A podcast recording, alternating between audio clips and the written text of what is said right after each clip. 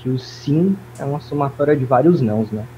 Para você chegar ali à, à glória esperada, tem que passar por alguns percalços,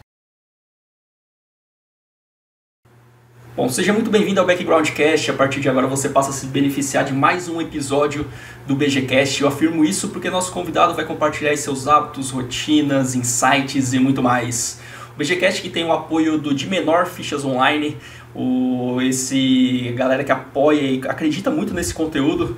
Inclusive, se você deseja negociar fichas online aí, é só você falar que você veio aqui do BGCast, dar esse vamos dizer assim, fala que você vai ter um desconto lá, na verdade você vai ter uma condição melhor na hora de negociar a ficha se você falar que veio do BG Cash, é só dar esse comando lá pro pessoal que eles vão fazer a melhor condição para você, beleza? Então, e antes de falar do currículo do nosso convidado, já aproveita aí para se inscrever, deixar seu like e compartilhar com seus amigos pra gente sempre crescer esse conteúdo e levar para mais gente, beleza? E o convidado de hoje, ele já foi vice-campeão do Sunday Million, W Cup, T Cup, o cara que além de ser jogador profissional de poker, ele também também gera bastante conteúdo para as pessoas ali através do seu Instagram. Ele sempre é citado aqui no comentário do BGCast, algumas vezes já ouvi alguém pedindo a participação dele. Então hoje nós temos aqui o Kaique Carneiro, mais conhecido aí nas mesas online como Cas Carneiro.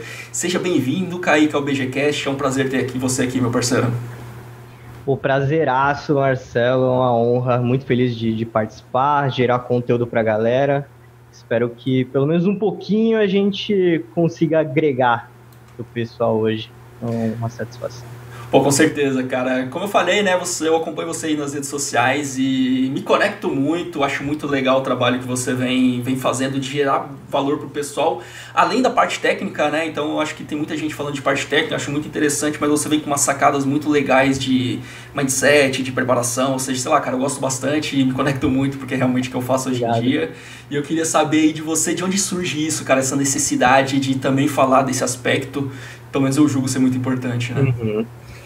Então, Marcelo, na verdade eu comecei a pensar mais nisso e vou te responder baseado num livro, um livro que eu acabei de ler. É um livro do Tim Galway chamado O Jogo Interior do Tênis. O Tim Galway, que é um ex-treinador de tênis formado em Harvard, ele escreveu esse livro, um dos livros mais vendidos aí né, na área de, de, de esporte, de coaching e tudo mais.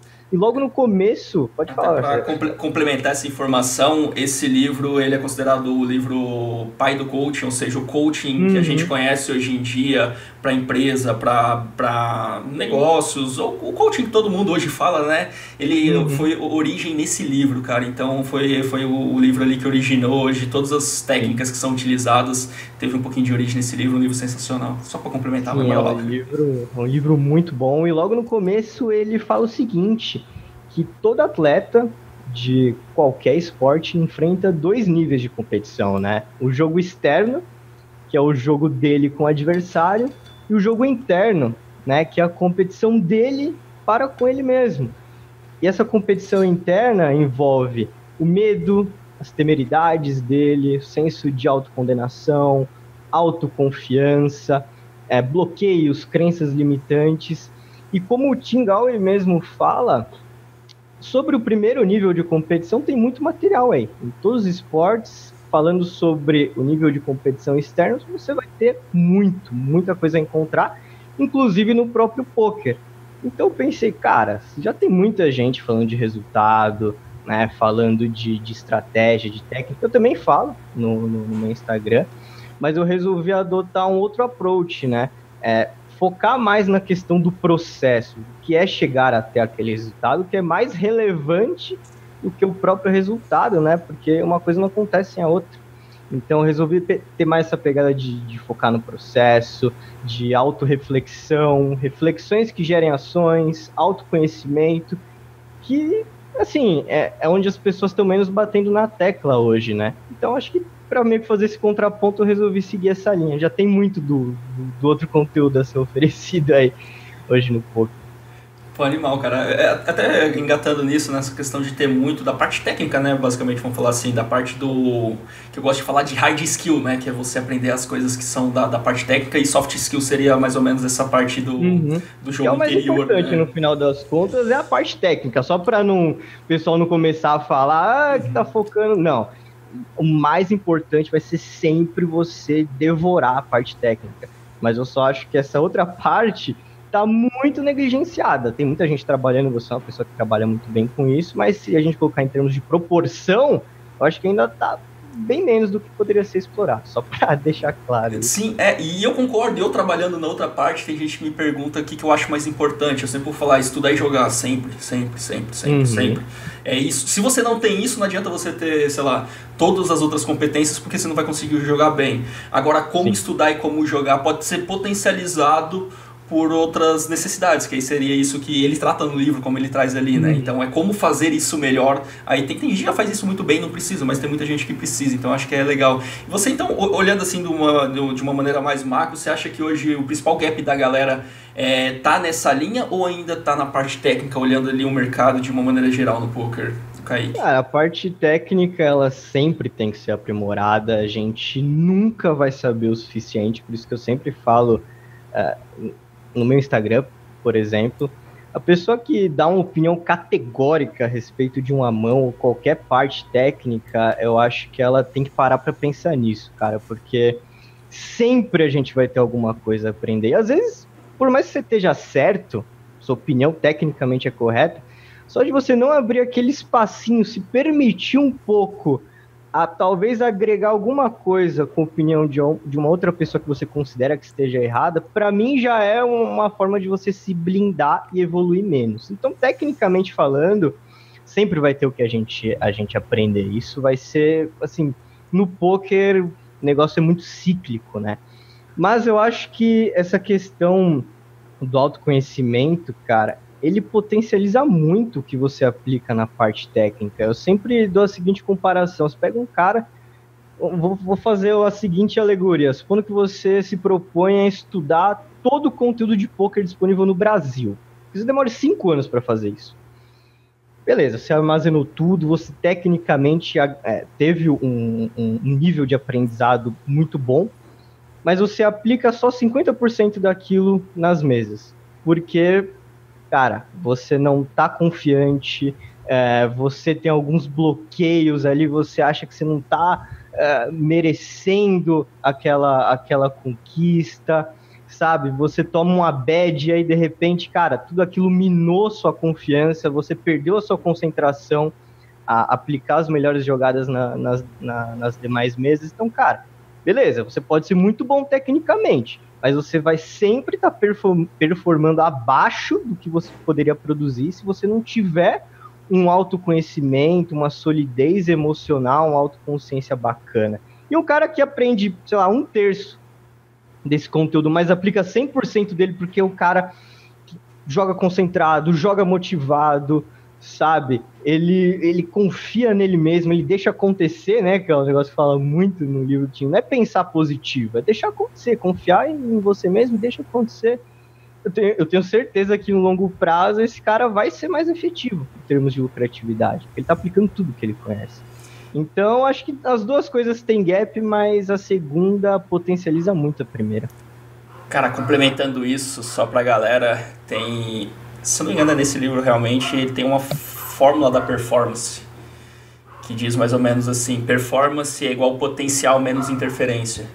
O potencial vem dessa capacidade técnica que você adquiriu estudando e a interferência vem de você lidar com essas questões, de você aplicar aquilo que você aprendeu, né? E Sim. aí que tá pagado. Se você tem interferência nenhuma, é legal, você tá aplicando 100%. Agora, quanto mais interferência você tem, que vem de diversos casos, e é mais ou menos essa ideia, né, cara? Tá animal. Hum. Pô, queria entrar em outro assunto também, Kaique, interessante. Pô, na, na, na, apresentação, cara, eu falei de. Citei você com alguns vice-campeonatos ali bem grandes, né, cara? É, você lida bem de ter batido na trave desses títulos, né? Porque eu acho que como jogador de poker, eu parto do princípio que, cara, uma das coisas mais legais dentro do poker é ser campeão, fazer eu chegar no primeiro, né? Apesar do segundo ser um puta de um resultado, mas é sempre aquela ideia. Como você lida com isso, cara? Você, você lida bem em ter batido nessas traves? Como que, é, como que é olhar isso pro passado e como você lidou na época? Porque é uma coisa que muita gente me procura com esse problema eu queria saber sua visão sobre isso. Cara, eu realmente tenho, tenho para mim mesmo a seguinte frase, que o sim é uma somatória de vários nãos, né? Para você chegar ali à, à glória esperada, tem que passar por alguns percalços, tem que passar por algumas coisas que não saíram da forma que, que você esperava. Então, eu lido muito bem com, com essas traves, cara, tanto por esse prisma, né, de, de pensar dessa forma, que o sim é uma somatória de vários nãos, e se você aprender com esses nãos, né, que é o mais importante, né, em vez de ficar frustrado ali, se lamentando, remoendo, aprende, alguma coisinha tem que aprender sempre. Mas também eu sempre penso em outro ponto, cara, como que você vai reclamar? Olha, olha a situação do país que a gente vive, tá? Pô, você reclamar de ter ganhado seis dígitos, velho. Uma heresia praticamente no contexto que a gente vive, sabe? E eu vejo até uma galera, agora nem falando das minhas conquistas, algumas conquistas relevantes também, mas não com a expressão dessas que você citou. Eu vejo lá, às vezes, no Instagram, putz, poderia ter sido melhor. Ah, não, não, na hora que precisava bater, não bateu. Cara, poderia ser melhor, poderia ser pior também, entende? É, aquela conquista que você teve, você fala, puta, mas eu tô no make-up, eu nem, nem vi a cor do dinheiro. Tá bom, mas se você não ganhar, você estaria mais no make-up aí. Então, assim, tem que valorizar, cara, tem que valorizar, é, tem que ter gratidão, né, por, por esses momentos, dependendo de ser segundo, terceiro, quarto. Eu, eu com essas traves eu, eu, eu lido, lido muito bem. É uma questão de perspectiva, né, Kaique? Questão de. O fato é o fato. Tá ali. Uhum. Como você lida com ele é uma perspectiva de olhar pro lado positivo ou negativo que vai ter sempre, Sim. né?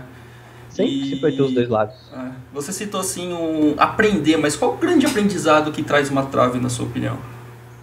Que pode trazer, o... na verdade, ou traz? O grande aprendizado que, que a trave pode trazer, na minha visão, além do resultado em si, é como você está lidando com a situação para cada vez lidar melhor. Sabe? Você lidar com a situação é melhor do que você viver a situação em si, sabe? Quando você bate no, numa trave assim tão grande como como o Sunday Million, por exemplo, é, eu sempre olho para mim mesmo e falo, cara, como eu posso lidar melhor ainda com essa situação no futuro? E o que eu preciso melhorar para o primeiro vir? Às vezes não depende de nós mesmos, cara. Tipo, eu joguei uma mão no heads up do Sunday Million, dei um all-in, o cara pagou e bateu a zero. O que, que eu vou fazer? Não tem o que eu fazer, eu só posso aprender em como eu lidei com, aquela, com aquele vice-campeonato. Tem situações que, tecnicamente, você revisando, sabe que você pode melhorar.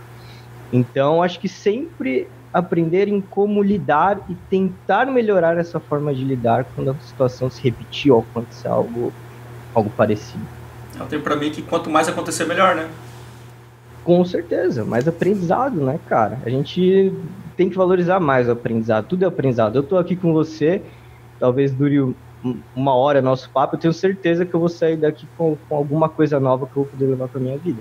Animal. E, e, além disso, cara, uma coisa que eu penso que é questão até de estatística, né? Quanto mais trave eu tô tendo, mais possibilidade de empurrar a bola pro gol eu tô tendo. O problema é, é quando eu faço só um gol e nunca mais faço, né? É, aí é um problema é não saber lidar com as coisas boas também, né? Não é só as coisas ruins que geram aprendizado, porque é muito fácil lidar com coisa boa. Às vezes é tão fácil que você não lida. você deixa só acontecer e acontece. Tem um hit lá, depois só passou dinheiro. O que, que você aprendeu? Porque se tivesse realmente aprendido, você não teria só passado dinheiro. E o que você falou de, de fazer o gol é aquilo, né? É uma somatória de nãos para você chegar no sim. Mais ou menos essa analogia. Cara, animal. Uma outra coisa que eu vi no seu Instagram e um post que particularmente eu concordo total, mas eu vejo que é uma dificuldade enorme nos jogadores que eu trabalho em geral e também era quando eu jogava, quando eu via de outra maneira. Então, que é basicamente assim, né? A respeito, você postou lá uma frase que assim, se não é mensurável, não existe. Eu aprendi isso não tem tanto tempo, tem uns dois, três anos. Quando eu jogava, eu não, não, não tinha muita noção disso. Eu vejo que a maioria dos jogadores não tem. E eu queria saber de você assim, quais as métricas que você usa dentro do game para mensurar seu crescimento hoje em dia? Uhum. Depende muito daquilo que você quer medir, né? Tem métricas quantitativas e tem métricas qualitativas. Vou dar um exemplo prático do que está acontecendo agora comigo. Uhum. Eu dei um tempinho no, nos MTTs desde outubro para focar nessas questões de autoconhecimento, fazer cursos e também aprender uma modalidade nova no poker que eu tô aprendendo agora, o cash game. Jogar cash game. Muita gente acha que cash game MTT é, é só mudar ali a estrutura do negócio. É tudo não, poker, muda... né? É, é, tudo poker, claro, tem diferença, né? Mas, enfim, o cash game é muito diferente, cara. É, é muito diferente a estratégia, o nível, o, o, stack que você tem, o approach de tribet, os sizes, cada size tem uma reação diferente, cada size tem uma proposição diferente, pré-flop, pós-flop. Então, eu, aprendendo agora cash game, eu tô colocando uma métrica para subir de nível. Eu tô jogando agora o NL25, começando de baixo mesmo. Embora o meu bankroll eu consiga ah, jogar mais caro, mais cara, é muito importante a base, né? Para tudo é importante a base. Então eu quero até o primeiro, né? Tem que ter um quando. Quando, quando eu quero mudar? Até final de janeiro do ano que vem eu quero subir de limite. Deadline, cara. Quem coloca deadline, deadline começa a colocar agora, que é uma das coisas mais importantes que existem, né, Sim, né, cara? Eu quero até o final de janeiro subir de limite. Como? Estou fazendo dois coaches agora. Né? Um coach com cara de fora, eu acabei de fechar um com, com um brasileiro, né? Como que eu vou saber qual a métrica que eu estou usando além do meio? O meio é o coach, um dos meios, né? Outro meio é volumar. Agora a métrica para saber se eu estou perto ou não. O meu EV BB barra 100, cara. Eu estou com EV BB barra 100 hoje X. Eu sei que se eu chegar em X mais 3, muito provavelmente eu estarei apto a bater um limite superior.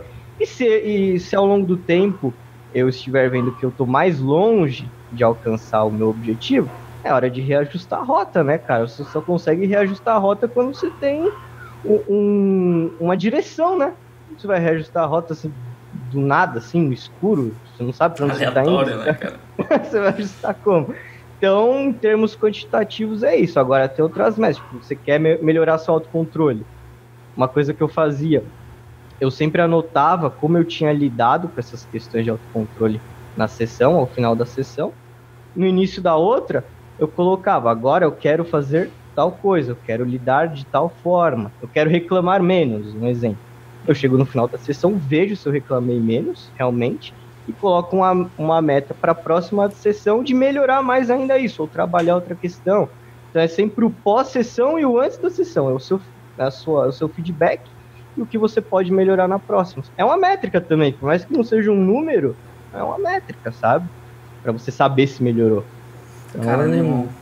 E, e, até, até pegar uma coisa, porque é uma coisa que eu já escutei, tem gente às vezes fala assim, eu, aqui eu não estou julgando, não sei, mas por exemplo, ah, é, o EVBB não é uma métrica confiável, não sei que eu já escutei isso, não sei se é ou não é, hoje em dia eu não jogo, mas um, a gente tem que entender que é melhor que nada. Nenhuma métrica hum. no mundo vai ser 100% certo que aquilo hum. quer dizer alguma coisa, mas é melhor que não ter nada. Então é só para falar pra galera assim, porque pelo menos é uma base que você tem como uma base de comparação com você mesmo. Isso é bem importante, né? Então sim, é só sim. quebrando isso que às vezes a pessoa tem, ah, mas já que não é 100% certo, eu não vou fazer. Mas, cara, é melhor fazer com um negócio que tem 80% de precisão do que fazer com nada, uhum. né, cara? Então, pelo menos tenha. Que seja VBB, que seja outro, talvez tenha outros, eu não uhum. sei. Mas tenha pelo menos uma para você basear, que seja seu ROI, que seja o, o Chartscope, tem um monte de números lá, de métricos, né, que pode fazer. Sim, então, É, é bem interessante. Cara, eu queria aprofundar um pouquinho mais nisso. É uma pergunta que eu queria saber, como você faz para se monitorar no micro espaço de tempo, para você saber se está crescendo ou não. Como que é esse seu pós...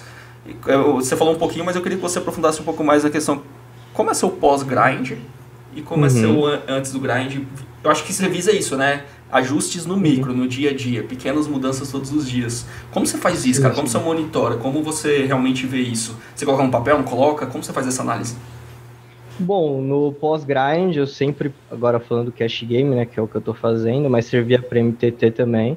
Vejo o número de mãos que eu joguei, vejo como é que foi a minha sessão ali no dia, seleciono algumas mãos de uma determinada posição, por exemplo, tribet do small blind. Analiso e vejo, bom, joguei errado dessa forma.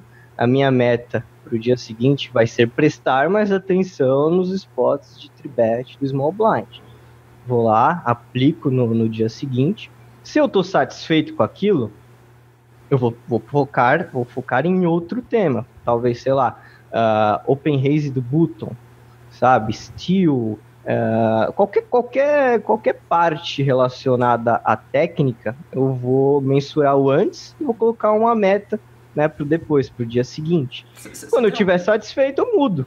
Né? É, essa satisfação, como que é? Aí é uma curiosidade minha. Como, como você sabe que está satisfeito? É uma percepção sua ou você faz alguma metrificação disso também, só para entender, para galera entender como eu sei que eu estou satisfeito com aquela situação, como que o Kaique faz?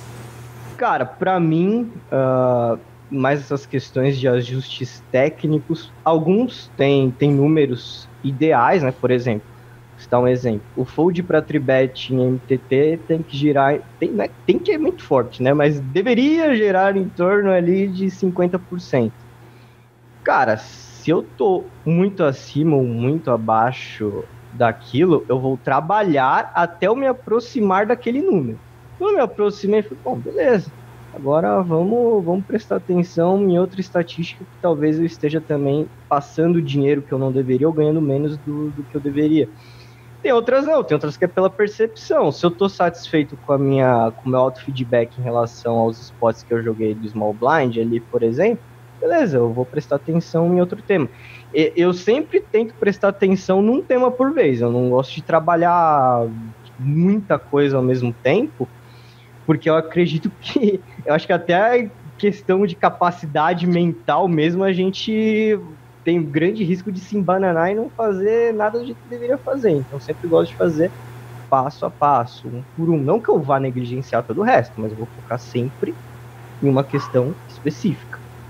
Caralho, eu concordo total com esse negócio do foco, assim, é, focar em uma coisa só, é, não é que você não vai fazer os outros, os outros vão ficar no automático, mas seu foco, uhum. sua atenção é com uma intenção em um só, né, do que fazer 5, 6, 7, 8 coisas ao mesmo tempo. Não funciona, né? É só a gente pensar, a gente tá agora no final do ano, aquelas coisas de você mudar no primeiro dia do ano, tudo de uma vez só, não vai funcionar, né, cara? Muda um de cada vez, implementa um, quando você passar daquele vai pro próximo, muda de estratégia esse ano, tenta Tenta, pelo menos tenta, vai lá, coloca em prática, né, cara? É, e outra postagem sua que, que eu acabei olhando lá no Instagram e refleti bastante, eu refleti comigo mesmo, que foi sobre acertar e errar. Uma postagem bem interessante que você colocou lá sobre as pessoas é, estarem focando muito no erro. No poker em geral, a galera tem colocado muito foco no erro eu entendo que o que você quer falar quando eu acredito, né, pelo menos que eu entendi, que sim, o erro é algo natural, que acontece, faz parte, mas a pessoa tá tão aceitando isso que às vezes ela tá só focando no erro. Cara, fala um pouquinho mais disso aí, como exemplifica um pouquinho mais, que eu acho que é um, um ponto bem interessante para ajudar o pessoal. Sim, eu não acho que só no poker, né? Eu acho que virou comum, né? As pessoas falam, é normal errar. Beleza, é normal errar. A gente sabe disso, que é normal errar.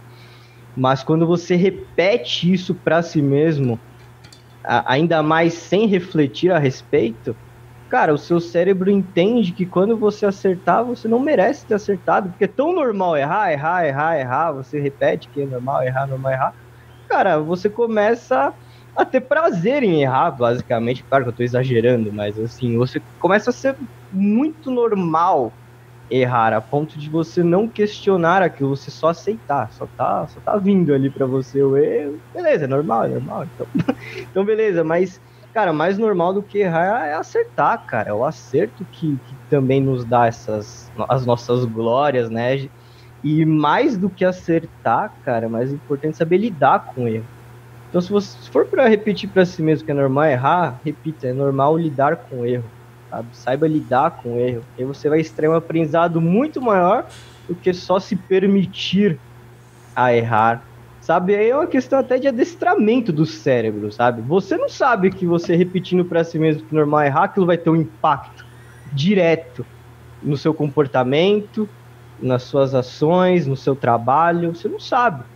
Mas, cara, só ir atrás um pouco de material aí de PNL, psicologia, coaching, que você vai ver que o cérebro tem umas pegadinhas aí que, que são então, difíceis, né? Pensando nesse joguinho de palavra, ver se faz sentido. Eu tive esse insight agora em afirmar aquilo que você propôs lá, de falar assim, cara, o normal é acertar, e quando eu não acerto, eu aprendo. Você elimina. Cara, você elimina a palavra erro, o, a repetição erro, erro, erro, erro, e você lida de uma maneira mais positiva em. Você está enfatizando sempre o acerto, e sim, às vezes eu não acerto, e quando eu não acerto, eu aprendo. Uhum. Melhor ainda, né, cara? Porque querendo ou não. É, algumas pegadinhas, falar o não é uma pegadinha, o erro é uma pegadinha, porque quando você fala de erro, você automaticamente sabe que se você errou alguma coisa, o certo é o oposto né? Então, automaticamente, e o, e o contrário também serve. Quando você fala, ah, eu fui muito bem. interiormente você sabe o que é muito mal. Só que o foco não tem que ser esse, o foco tem que ser deixar acontecer e aprender a lidar com as situações. Então eu acho perfeito. Vou repostar isso aí. É legal, cara. Essa, essa eu peguei agora também, porque é sempre uma dificuldade. Acho que todo mundo tem essa tendência de pensar: não quero isso, não quero aquilo, não quero o negócio uhum. da mentalidade que eu gosto. É o que, que eu quero no lugar. E o que, que eu quero no lugar? Eu quero acertar. E quando eu não acertar, o que, que eu faço? Eu aprendo. Então são coisas. Então, em vez de eu ficar falando, ah, eu não quero errar, não quero errar, eu não quero. É, eu, eu quero acertar, na verdade. Quando eu não acerto, que é algo natural, é, é, não é natural o erro, é não acertar, às vezes é, é natural. Cara, parece bobo, mas eu vou falar, faz uma diferença grande. Por isso que eu tô batendo nisso, porque foi o que eu tive aqui agora e vou colocar na minha vida, que é muito interessante, cara. Animal, animal, cara. E agora colocando um pouco mais de foco no Kaique, eu queria saber, cara, eu adoro fazer esse tipo de pergunta assim, eu faço todos os dias. E eu queria saber onde você se vê daqui 5 anos, cara, no poker. O que, que, que, vai acontecer daqui 5 anos com o Kaique, colocando em prática tudo isso que você vem fazendo, parceiro? Cara, eu tenho a convicção que eu estarei entre os top of mind aí da galera. Se perguntar de poker no Brasil, eu tenho certeza que eu vou ser um dos cinco nomes aí que, que o pessoal vai falar daqui daqui cinco anos seja pela parte técnica, seja por esse approach que, que eu e você, né, a gente costuma dar ao jogo, porque, cara, é, sei, a gente, a gente, eu, eu tenho muitas metas de questão de campeonato, eu dei um tempo no MTT agora, mas eu dei um tempo que eu realmente acredito que focando no autoconhecimento e aprendendo uma modalidade nova, são coisas que por alavancagem eu vou conseguir melhorar o meu jogo no MTT também. Claro que quando eu voltar para MTT, o foco vai ser, cara, arregaçar no conteúdo específico de MTT. Mas essa experiência que eu estou trazendo para minha vida agora de propor coisas novas, tenho certeza que vai me ajudar na parte técnica. Mas a, além da parte de conquista, mais eu acredito que eu serei esse top of mind por um conjunto de coisas. Não especificamente por conquista X, conquista Y, que eu realmente tenho na minha vida, eu não quero parar por aqui, eu quero, cara, ter títulos grandes, quero chegar em topo de rankings, eu tenho muita essa ambição. Mas eu acho que é, é, vai ser por um conjunto de coisas. Não vai ser nem por uma nem por outra, vai ser por um conjunto de coisas. Então acredito que daqui cinco anos eu, eu estarei. É um bom tempo para maturar tudo que está sendo aprendido, para evoluir, é um bom tempo para ter essa, essa meta aí. Cara, é, pelo movimento que você vê, pelas pessoas que você acompanha, talvez você vai lhe dar nomes que você não acompanha e tudo mais, mas quem são os outros quatro caras que estariam do seu lado ali? Pelo que eles estão fazendo hoje e tudo mais, movimentando. A gente não está falando de resultado, quem é melhor ou pior, mas é ser reconhecido pelo que faz dentro das mesas e fora. Acredito que é isso que você falou, né?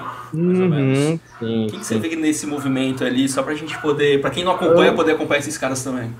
Eu não sei se eu consigo te dar quatro nomes, até por questão de não querer ser injusto com ninguém. Cara, que você acompanha, eu vou deixar isso bem claro. A questão aqui não é ah, o que. É, assim, pelo que eu acompanho, pelo que o cara tá fazendo movimentos parecidos comigo, quatro pessoas que estão indo na mesma linha, que você acredita que daqui quatro anos vão estar no topo também. A gente nunca acompanha todo mundo. Isso é injusto uhum. a gente chegar e falar no mundo do poker quem é melhor, quem vai estar. Tá. Mas pelo que eles estão fazendo hoje, próximo seu, quatro nomes aí. Se quiser abrir também, também você acha. Mas é tranquilo, assim, né? Não, eu posso falar dois com toda certeza do mundo. Um é o Yuri Martins, né? O Nerd Guy. É... Pô, eu joguei um tempo, time dele. Foi o primeiro time de poker que eu joguei na vida. Foi, foi dele. Então, ele e o Luciano Holanda, que, é, que era sócio dele na época, me deram essa oportunidade. Então, além da minha gratidão por ele, eu tive um puto espelho. Né? O Yuri é um cara que é referência já faz tempo e é um cara que sempre soube mesclar bem, potencializar bem as duas áreas, né? Tanto a parte técnica, um monstro tecnicamente, quanto essa parte do autoconhecimento, né? Dessa parte mais off-poker. Então ele eu tenho certeza que se continuar assim, ele já é hoje, na minha opinião, top of mind aí do Brasil. Mas se continuar, vai se manter e, e, vai ser mais ainda. E outro que eu posso falar com toda certeza, que é um cara que eu admiro muito, uma pessoa extremamente consciente, um cara bem equilibrado, que faz um trabalho legal com a galera também, é o Dan Almeida, cara. O Dan Almeida sempre foi um espelho para mim também, principalmente na parte técnica. E eu acredito que, cara, daqui cinco anos vai estar tá lá, se continuar com esse propósito no poker, tenho certeza que vai estar tá lá. Então, são dois caras assim que eu posso que eu posso te dar toda certeza assim que se continuar assim não tem escape, né? Não tem não tem escape. Agora falar outros dois, cara, é, é mais difícil porque quando eu foco em alguma coisa, geralmente eu foco mesmo. Então eu vou acompanhar os dois, eu acompanho os dois de perto. Aí o resto eu vou acompanhando, mas não acompanhando tanto que eu posso falar com mais propriedade são esses dois. Se eu falasse mais dois, eu tranquilo. teria muita certeza, assim. Olha que louco, cara. Dos cinco lá, dois a gente não sabe o nome, mas os outros três eu já passei, cara. Tô, tô escolhendo bem a galera que eu entrevisto aqui. Animal, cara.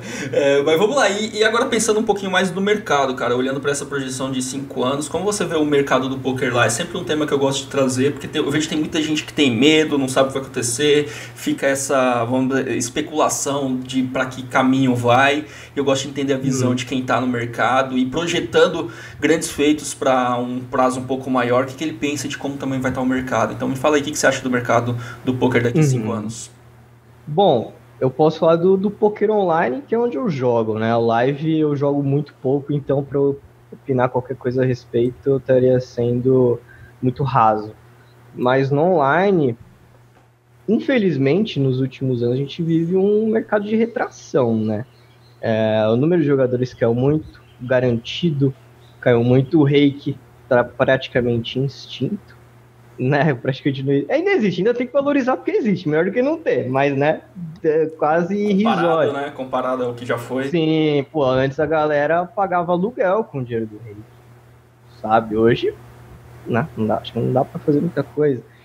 Então, alguns países que antes jogavam poker hoje estão com mercados restritos, né? Portugal, um exemplo recente. Não sei como ficou a questão da Austrália, mas eu, se eu não me engano, tava para fechar ou já fechou, não não, não tem... fechou já. Já fechou, né, o acho mercado australiano. Sim, é. E eu tô vendo essas notícias, não tô vendo notícia de mercado abrindo, né? Isso são coisas mais muito fora do nosso alcance, mas é um movimento que vem acontecendo diminuição do field, diminuição de rate, field cada vez mais técnico, né? Então eu acho, cara, um exemplo, o Sunday Million. Sunday Million. O Sunday Million que eu fiquei em segundo no começo do ano foi dois antes de mudar pro, pro Half Sunday Million. Uh, pagava acho que 170 mil, primeiro 150, alguma coisa assim. Hoje paga menos do que o que eu ganhei ficando em segundo. Tudo bem que ainda é muita grana, não tô colocando isso em questão, tô só entrando, né? só comparando. Quando eu jogava era 250k. Sim, e, o, e, os, e o, os softwares estão priorizando quem tem que priorizar mesmo. É bom frisar, tem que priorizar o recreativo. O cara que quer lá para se divertir. Tem que priorizar, tanto em estrutura de premiação. Eu converso muito com a, Quando é, é um movimento meio, meio, meio engraçado, quando alguém me apresenta e fala, ah, jogador de poker, vira e mexe tem alguém que joga recreativamente quer conversar mais comigo. Né? E eu vi realmente, cara, a galera gosta de, dessa faixa de premiação menor e pagando, sei lá, o dobro do, do, do primeiro em comparação. Gosta de gamblear. A estrutura ser mais gamble. Então eu vejo, assim, não vejo tantas perspectivas de mudar essa questão de premiação, de garantia, a não ser que a gente tenha um fato novo um mercado reabrindo, um concorrente chegando pesado, sabe? O Party Poker está crescendo muito, isso é bom, mas assim, um fato novo, cara, e fato novo também é imprevisível. Né? É, é até o que eu falei no meu Instagram, se para as empresas fazerem projeções, cara, principalmente de vendas, né? Você leva em comparação o histórico passado recente para fazer uma projeção para o futuro. Claro que tem muitas outras coisas envolvidas numa projeção. Mas, cara, o que, que aconteceu assim no mercado mesmo, assim, no mercado de poker no geral, no macro, de um movimento assim positivo, assim, pro, pro regular, falando de quem vive do poker? Eu não, não, não sei, cara, te dizer. Talvez tenha aberto o Poker Stars Espanha, que é um site novo para jogar em euro.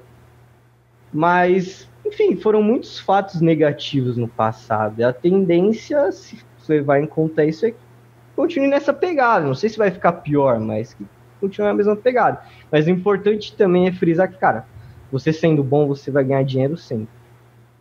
Sempre, independente de estar pagando menos ou mais, a questão é que você vai ter que uh, procurar outras formas de ganhar mais, não tá tão mais fácil assim, né? Você vai ter que mexer um pouquinho mais, a, tirar um pouco mais a bunda da cadeira aí, se esforçar um pouco mais para ter um ROI parecido com o que você. Falando de mim, sou jogador há seis anos. Há seis anos, um ROI de 20% era ótimo. Hoje, talvez 15 já seja muito bom, porque a premiação caiu pela metade, então o ROI, né? Também cai, né? Então tem que mexer um pouco mais a bunda aí, se esforçar um pouco mais, mas ainda dá pra ganhar dinheiro, não desistam. não tô é, desencorajando ninguém, não. Tem não, que... dá, dá, dá, mas, cara, tem que manter os, o cara que traz o dinheiro, que é o recreativo, né, cara? A gente claro, sempre cara. falar disso. A galera, a galera às vezes é, fica julgando os caras, e os caras que movimentam o mercado. Então tudo tem que ser feito, uhum. na verdade, para atrair eles, cara. Concordo total com você. Uhum. E, cara, eu fiz essa pergunta de 5 anos também, onde você se via, porque eu acho que o que vai refletir o que você vai ser daqui cinco anos é o que você está fazendo hoje, né, cara? Então, por isso que eu sempre, se você, quem acompanha aqui o BGCast sabe que eu sempre pergunto e sempre quero saber como é que é a rotina da galera hoje em dia, porque meio entendendo isso, eu sei basicamente onde a pessoa vai estar daqui um tempo. Não quer dizer que a uhum. rotina que eu tenho hoje dá resultado hoje, mas ela vai dar resultado no médio e longo prazo. E eu queria uhum. saber o que você está fazendo hoje para ser o top 5 poker mundial brasileiro daqui cinco anos mais ou menos, quais são suas rotinas, é, uhum. o que você deseja chegar. Então conta um pouco como, como você está fazendo hoje em dia para chegar nesses resultados daqui do médio, long, médio longo prazo. Né? Uhum. Uma coisa muito importante que eu estou trabalhando agora e, e isso norteou boa parte do nosso papo é a questão do autoconhecimento. Eu sei que tecnicamente eu vou conseguir, trabalhando de forma árdua, estar tá num nível extra classe, digamos assim, daqui cinco anos. Mas o que me vai, o que vai me fazer uh, realmente me me sobrepor, digamos assim, perante os demais jogadores que eu enfrento, vai ser a parte mental, cara, porque em high stakes, cara, não tem pouquíssima diferença técnica de um pro outro. Geralmente o que faz a diferença é realmente como o cara ah, enxerga o jogo. Enxergar o jogo é diferente de entender ele tecnicamente. É, é bem diferente. Então muda muito a, o EV, acho que vem desses pequenos gaps de como você entende o jogo, de como você se comporta, como você se entende, principalmente. Você entender seu, seu, seus bloqueios, onde você pode melhorar, né? Saber contornar a situação, porque sabe qual o problema, sabe onde, como contornar a situação. Então, acho que esse foco no autoconhecimento, cara, vai me trazer grandes resultados no futuro quando tecnicamente eu for parelho aos melhores que, que eu estiver enfrentando. Uh, fora também a questão de agora estar tá focando em aprender outras coisas, sabe? Falei do cash game, eu acho que isso vai me dar um aprendizado legal para quando eu voltar para o MTT. Uh, mas assim, falando de rotina mesmo, rotina. Acordo oito e pouco da manhã, oito e meia, dou aula todos os dias às nove e meia da manhã. Almoço, vou para academia, é muito importante. Eu não tenho ambição de ficar marombado, não tenho nenhuma ambição. Eu quero só manter minha saúde. Então é importante, vou lá, vou para academia, volto, faço minha, a, a minha sessão de, de cash game, uh, faço feedback depois e leio um livro. Começando a ter esse hábito de ler agora. O mais recente que eu terminei foi o, o jogo interior do tênis, né? Que a gente, que a gente já falou. Então, acabei de inserir isso na minha vida e eu tô, tô dando esse espaço também. Então, minha rotina, basicamente, no, no dia a dia é essa. Assim. E se você pudesse pegar um desses hábitos dessa rotina, assim, que você fala, cara, isso aqui.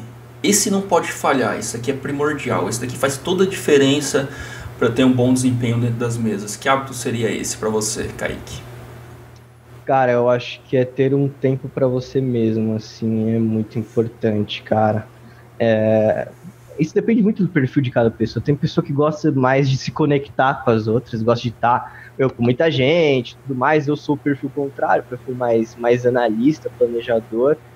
Então eu sou um pouco suspeito para falar disso, mas eu acho que é importante para todo mundo você ter um tempo para você mesmo, que não seja dormir, né? Dormir você não tá raciocinando. Um tempo para você assim, é, pensar um pouco mais, fazer um, uma avaliação de você mesmo, do seu dia do, da trajetória que você que você está traçando, sabe? Ter um tempo também para não pensar em nada, só se distrair, sabe? Eu faço muito isso no café da manhã, cara, me dá uma energia do caramba, assim, sabe? Eu acordo, E aí eu já faço ali meu. É sempre o mesmo, meu café é sempre o mesmo, mas que eu faço? Sempre pego ali meu celular, vejo notícia, vejo coisa besta, fico lá, meu, sabe, um tempinho para também não pensar em nada, sabe, me distrair um pouco. Isso me dá uma energia, cara, pro, pro restante do dia que eu não sei explicar, assim, cara. Então, um tempo para você mesmo é muito importante. É muito importante. Parece besta, né? Mas eu, eu, acho, eu acho importante. Cara, eu acho um desafio passar tempo com você mesmo. é louco isso. É muito louco. É muito Às vezes é. dá medo, né? Dá medo, cara. Dá medo, né? Não é uma coisa parece boba, mas é passar, passar realmente tempo de qualidade com você mesmo. Uma coisa. Eu acho muito interessante, cara. Eu acho que é, que é bem legal. Hum. Kaique, outra coisa, assim, cara, se você pudesse colocar uma frase em um outdoor e que todo mundo visse. Ou seja, deixar uma mensagem para todo mundo. Qual seria, cara? Cara, uma frase que teve um impacto muito grande na minha vida. A seguinte frase, até coloquei no Instagram também. Ela fala o seguinte: quem tem um porquê enfrenta qualquer como, cara. Tipo, pode vir a bucha que for, se você tem um propósito muito claro daquilo que você tá fazendo, cara, nada vai te derrubar, porque você tem aquilo muito sólido, muito intrínseco em você mesmo, cara. Então, é uma frase que, se você realmente analisar bem, ela é muito poderosa, sabe? E, e eu sei muito o meu propósito para jogar poker. Eu tenho isso muito claro para mim. Eu gosto de ensinar pessoas, cara. Não é nem o dinheiro. Eu acho até que o dinheiro não é um propósito muito legal, assim, tá mais na área do ter, né? É um negócio mais, mais superficial. Mas enfim, é, eu gosto de ensinar as pessoas. Para ensinar as pessoas, eu, eu, preciso jogar, preciso ter o que ensinar. E o poker é um meio para isso, mas é um meio muito prazeroso, sabe? É, não tô ensinar, eu dou aula já tem três anos, praticamente de forma diária, tanto para os meus jogadores, quanto para curso, quanto para coach privado. Mas, assim, é, no dia a dia mesmo, sabe? Por exemplo, no Instagram, quando eu faço algumas reflexões, pode ter gente que não concorde. Mas eu sei que alguma coisinha ali, alguém, cara, pensou a respeito. Então é agregar valor, sabe? Eu preciso. Hoje eu preciso do poker para isso. Talvez amanhã não, mas por enquanto ainda é muito prazeroso. Isso me faz, cara, passar por qualquer BO que tiver, sabe? Qualquer BO que tiver, eu... vamos aí que eu, que eu vou passar, sabe? Cara, isso é muito animal. E esse porquê acho que faz todo sentido. Você começou a adquirir o hábito de leitura, vou te indicar aqui, se você ainda não leu, um livro chamado. Qual o meu porquê? Não. Comece pelo porquê. Livro vermelho, é animal. Você já tem muito claro isso, mas acho que vai potencializar. E é pra galera que não, não tem o porquê ainda dentro do poker, cara, eu falo assim, já, já que você não tem o porquê, torne seu objetivo encontrar o seu porquê. Porque depois você encontra isso, muda tudo, cara. Então, cara, concordo demais e eu assinaria embaixo dessa frase certeza, porque é animal. E um porquê, e um porquê também, né? Às vezes um porquê dá uma, uma motivada legal também, né, cara? Acho que o porquê é tá dentro do porquê de maneira geral, né? Então, uhum. geralmente as pessoas que, que, que porquê estão dentro ali, dentro do, do porquê, tem, envolve isso também, né, cara? É muito louco. É muito sim, louco. Sim. Agora, olhando para os últimos 12 meses, Kaique, o que mais mudou em você, cara? Olhando para o último. para esse ano, né? A gente está no final de 2019, então olhando 2019 assim, quais foram as principais mudanças que ocorreram na sua vida?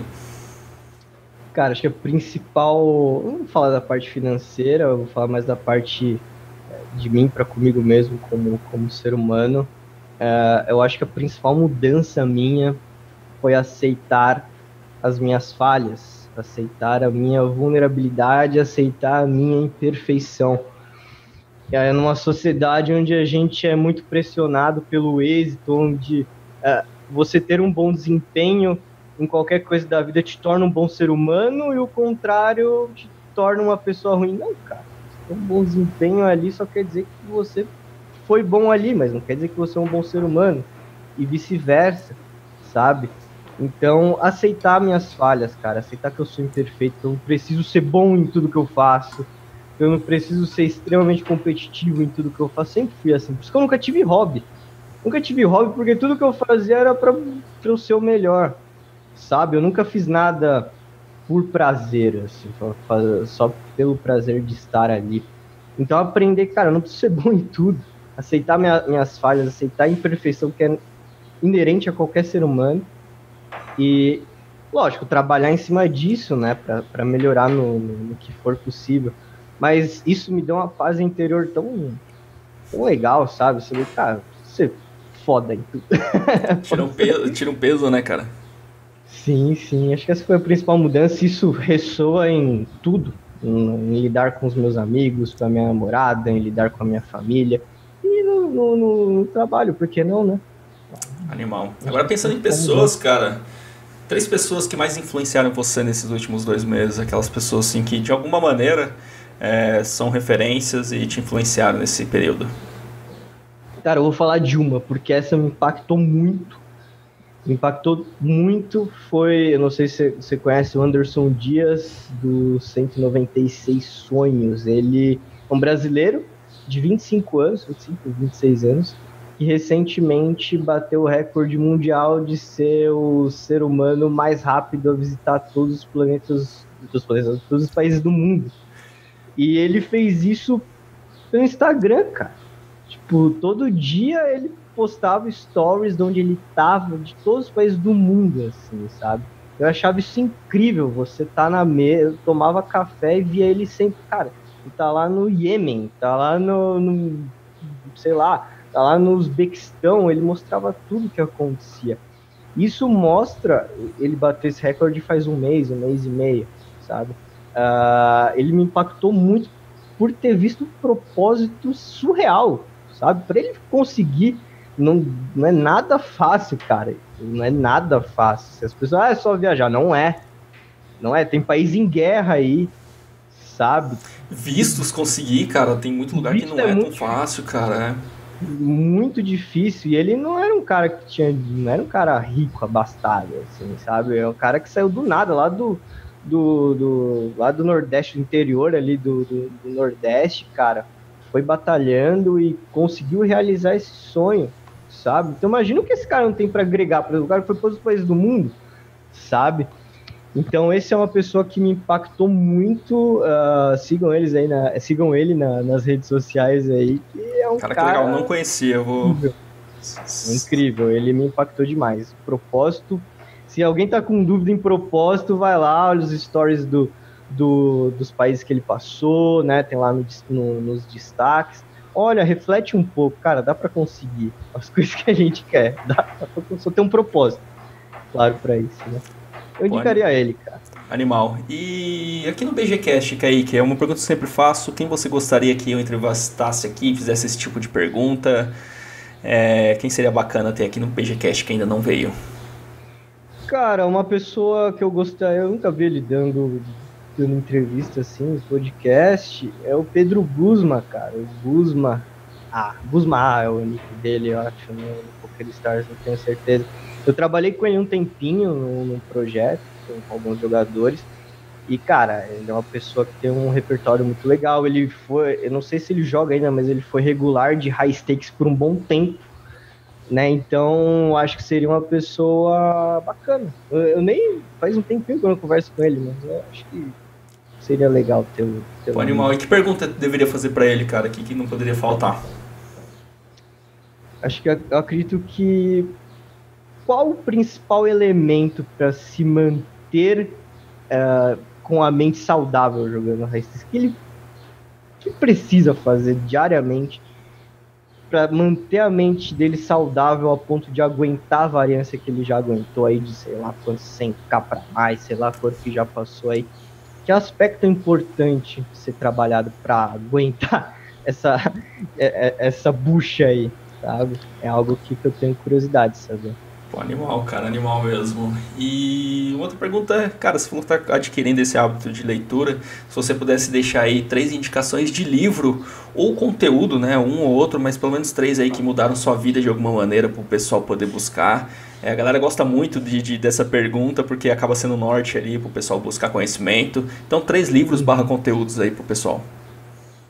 Cara, eu vou tentar falar tudo no geral, assim, livro, livro mesmo o que eu indico é esse, o jogo interior do tênis, acho que é um livro primordial. Ele não, ele usa o tênis só como uma forma de explicar muitas coisas que tem analogia, impacto direto na sua vida e no esporte, enfim, para tudo, independente do que for. Então, é um livro que, que eu indico muito, muito para qualquer atleta e principalmente treinador, coach, enfim, acho muito importante.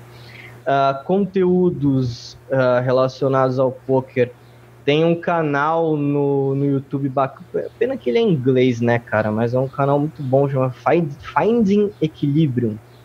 E ele posta umas análises ali de mãos uh, muito bacanas nesse, nesse canal. Um, cara, eu acho que de conteúdo teórico assim do poker de graça, acho que esse, esse talvez talvez seja seja seja o melhor, seja o melhor. É seja melhor. E, cara, de curso, não, não vi ninguém falando de curso, mas não vou indicar nenhum curso assim, não, viu? É, não vou fazer propaganda de nada, não. Um, um que eu acho muito legal e é barato, embora o dólar esteja, esteja meio alto, é o curso do Essential lá da Run acho que é 10 dólares por mês, esse curso do Essential na, na Run. Tem muito conteúdo bacana ali para ser, inclusive conteúdo que não é só de poker né, dessa parte mental do, do jogo também e tudo mais. Que são eu estou indicando conteúdos que eu realmente acredito, que eu realmente funcionam e funcionaram para mim, né? Então, acho que indicaria isso pro, pro pessoal. Animal, meu parceiro. E para finalizar, por que valeu a pena estar aqui hoje? Por que valeu a pena vir no BGCast e refletir sobre essas coisas aí? Cara, valeu a pena pelo aprendizado, né? Que é a essência de tudo. Tá aqui com você me gerou vários, vários insights, vários, vários pensamentos que eu vou levar pro, pro meu dia a dia.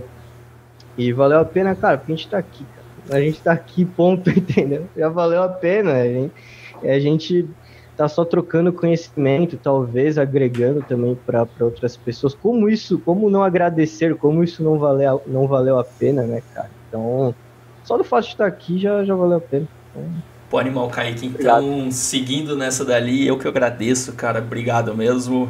Realmente é um dos. Tem alguns papéis desse podcast aqui que eu sempre brinco. Um dos primeiros é gerar valor pra galera, óbvio, isso é muito forte em mim, por isso que eu faço isso. E o segundo é aprendizado para mim, cara. Então eu sempre sou o primeiro a se beneficiar com o convidado aqui, porque eu aprendo, cara. Cada um tem uma linha diferente, cada um a gente vê a diferença de cada pessoa e todas as pessoas que têm sucesso aí na vida, de alguma maneira, pelo menos eu enxergo assim. Então, gratidão. Só tenho que te agradecer realmente pelo seu tempo, pela sua disponibilidade, pela sua mentalidade, te parabenizar e eu tenho certeza que esses objetivos aí para cinco anos vão ser alcançados, porque pelo que você está falando, tá fazendo tudo tem que ser feito, né, cara? Então, parabéns por isso também. Gratidão. Se quiser deixar uma mensagem final aí pra galera.